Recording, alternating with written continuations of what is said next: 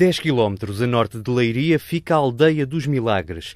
À primeira vista, destaca-se na paisagem o enorme santuário barroco de mármore, construído no século XVIII em honra de um milagre que, reza a lenda, ali aconteceu.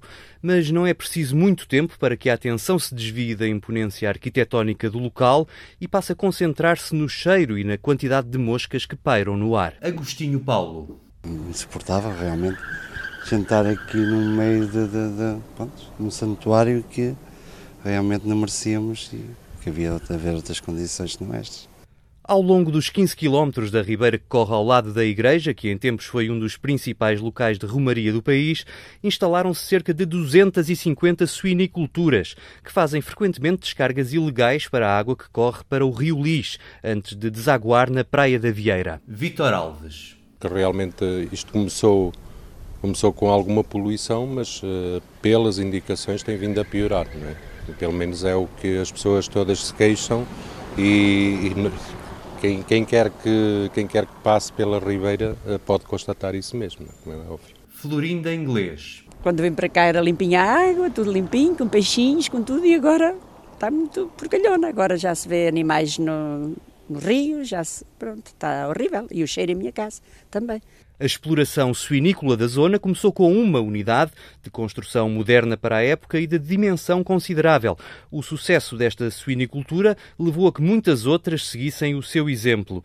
Na sua esmagadora maioria, não têm qualquer tipo de condições. Maria Gracinda Serrarinho. É mesmo aquele cheiro a, a, pecuária, mesmo esse cheiro intenso dos porcos. Sérgio Pedro. O cheiro é, é nauseabundo, nota-se perfeitamente que houve, que houve uh, alguma descarga para, para a ribeira. Isso é nítido. Se noutros tempos a ribeira servia para as famílias se banharem, agora é absolutamente imprópria para o uso humano. Eu não, não, mas o meu pai sim e os meus cunhados são mais velhos que eram de cá, dizem que iam para lá tomar banho, iam para lá fazer brincadeiras, andar de barco e tudo. E hoje em dia ainda há alguém que vá para lá não, brincar? Não, nem pensar. não, imagino. Não, não, não se pode mesmo ir para lá. É horrível. É um cheiro e depois é aquela porcaria, parece lodo, atulhado, que não, não dá mesmo para entrar lá dentro. Dos 2.500 metros cúbicos de efluentes produzidos todos os dias, apenas são tratados, em média, 84 metros cúbicos na etar. Os restantes resíduos sem tratamento são simplesmente lançados em linhas de água, como a Ribeira dos Milagres, ou despejados ali à volta, nas margens do Rio Lis, nos pinhais ou nos eucaliptais mais próximos. Manuela Pereira. Em relação ao problema da Ribeira dos Milagres, uh, que não é só Neste caso estamos na Ribeira dos Milagres, mas isto é mais abrangente. Há todo um problema na bacia hidrográfica do lixo.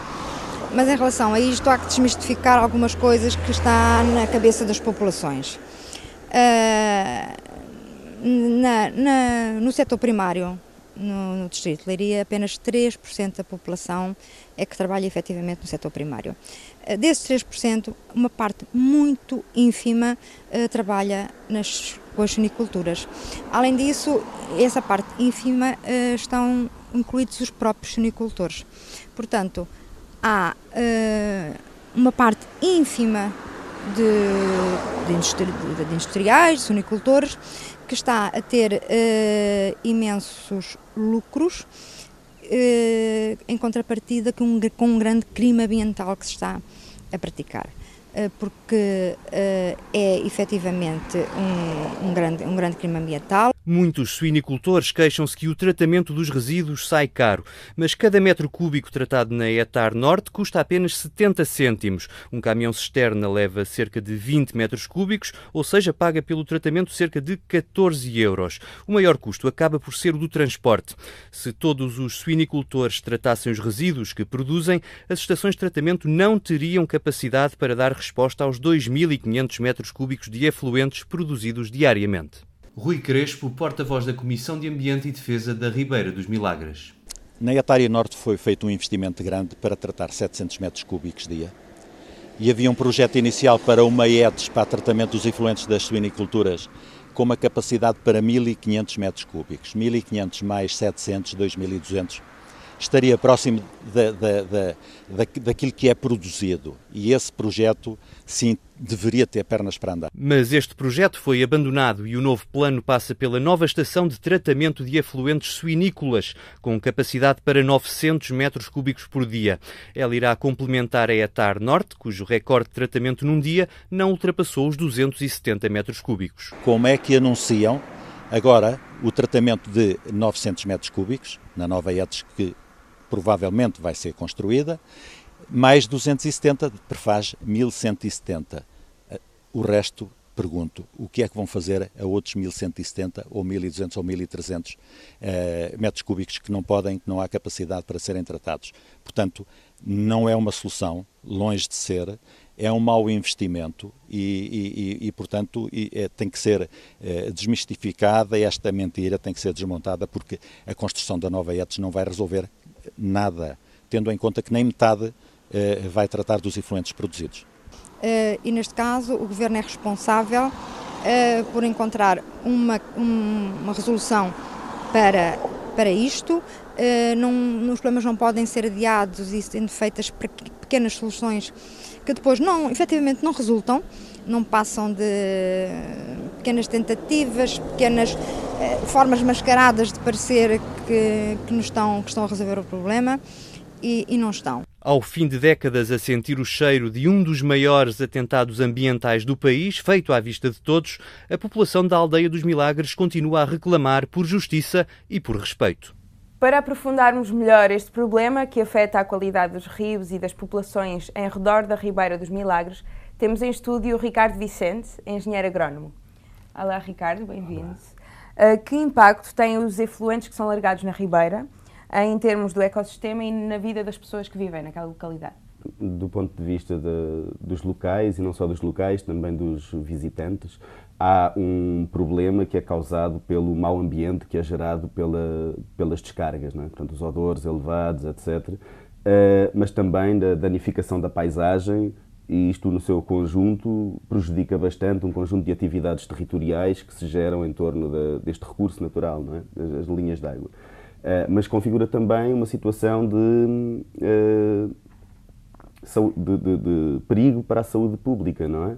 Porque um, a contaminação das linhas de água, que é uma contaminação química, microbiológica, orgânica, uh, acarreta problemas diversos até porque estas águas, muitas delas depois poderão ter uh, outro tipo de utilizações, que são até domésticas, e isso, tudo isso. Ah, e também porque há gente que toma banho nestas águas, nomeadamente na praia da, na praia da Vieira, onde desagua toda a água e todas as descargas que são feitas na Ribeira dos Milagres, mas também noutras ribeiras, que são altamente poluídas. Uh, isto representa, portanto, uma situação de uh, perigo para a saúde pública, não é? E que soluções alternativas existem para uma agropecuária mais sustentável? Pois é, a agropecuária mais sustentável necessita, uh, por um lado, de reverter esta situação, porque há um conjunto de impactos uh, ecológicos que são resultantes de, das descargas. Por exemplo, ao nível da contaminação e da destruição de biodiversidade nas linhas, nas linhas de água, mas também ao nível da contaminação dos lençóis freáticos que estão em profundidade a resolução deste problema exige que se criem estruturas de tratamento e de hum, armazenamento das descargas, das, dos efluentes produzidos, que tenham capacidade equivalente à produção de efluentes nesta região, porque neste momento aquilo que sabemos é que a capacidade de tratamento é residual face à produção de resíduos.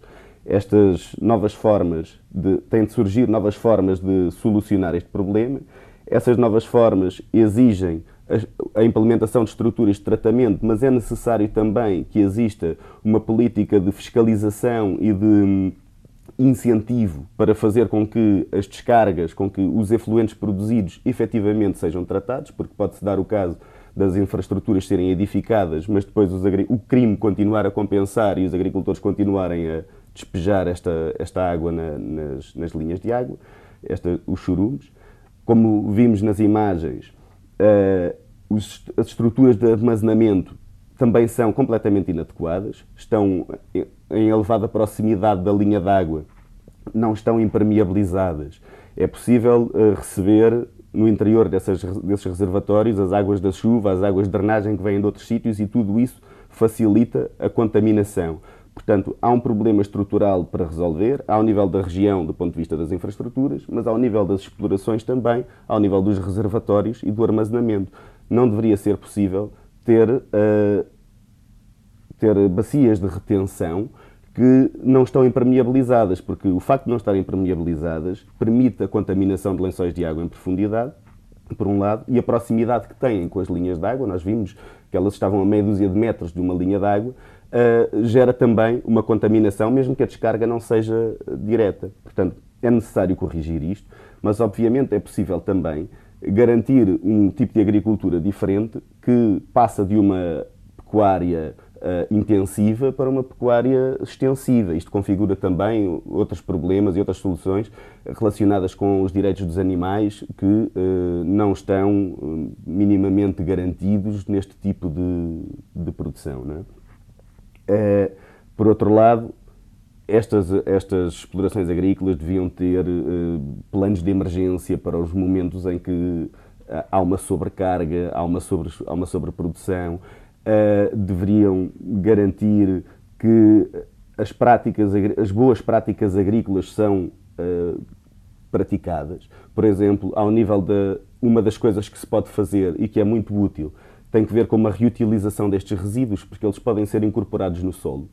E sendo incorporados no solo, eh, o próprio ecossistema, como um todo, consegue tratá-lo. Mas o que, se passa, o que se passa neste momento é que uh, há uma sobrecarga, uma sobre-utilização uma sobre, uh, utilização, destes resíduos nos solos, face às necessidades que estas culturas têm. Portanto, não há no Vale do Lis uma agricultura capaz de assimilar os 2.500 metros cúbicos de churumes que são produzidos na região uh, por um lado. Por outro, as práticas agrícolas que estão a aceitar estas, estas, uh, a entrada destes churumes estão desadequadas porque não contabilizam a quantidade de nutrientes que lá têm. Uh, muitas vezes estes churumes não são imediatamente incorporados no solo e deveriam sê-lo.